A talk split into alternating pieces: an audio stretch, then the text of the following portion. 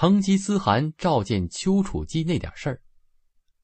在金庸的《射雕英雄传》小说中，最先出现的便是全真七子之一的丘处机。丘处机在历史上实有其人的，而且还被成吉思汗召见过。成吉思汗封他为神仙、道教领袖，几次召见之后放归。自此之后，全真教命运出现了转折，成为当时最具影响力的宗教之一。丘处机本人地位也被进一步提高。丘处机，一一四八至一二二七年，是道教的一支全真道掌教人，字通密，号长春子，登州栖霞人，即属山东人，后赠号长春真人。年十九出家宁海昆鱼山，今牟平东面，师王重阳。和其他师兄弟合称全真七子。金兴定三年（一二一九年），成吉思汗西征途中，听随行的中原人介绍，丘处机法术超人，遣使相召。一二二零年秋，丘处机率弟子从山东莱州动身，经宜化（今河北宜德），越野狐岭，东北行至呼伦贝尔。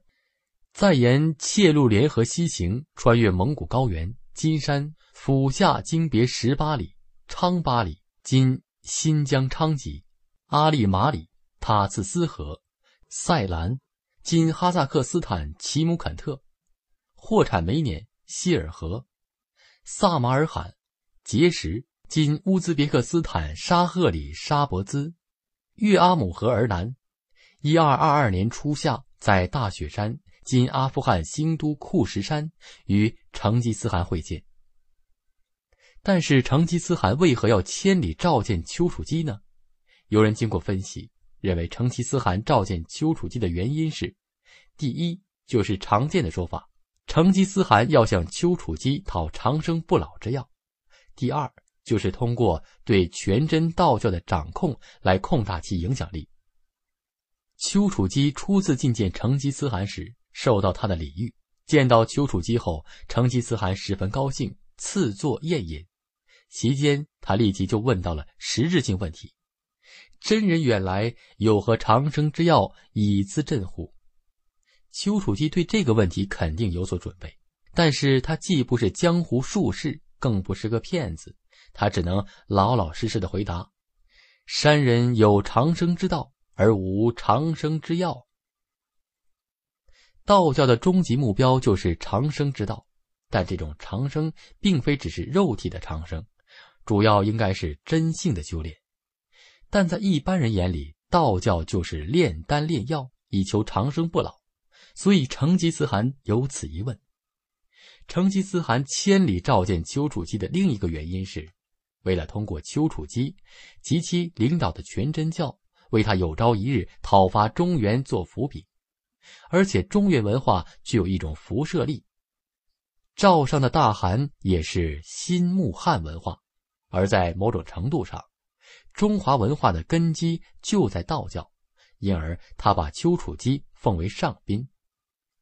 成吉思汗召见丘处机，也是出于一种统治上的需要，要征服人、征服思想是非常重要的。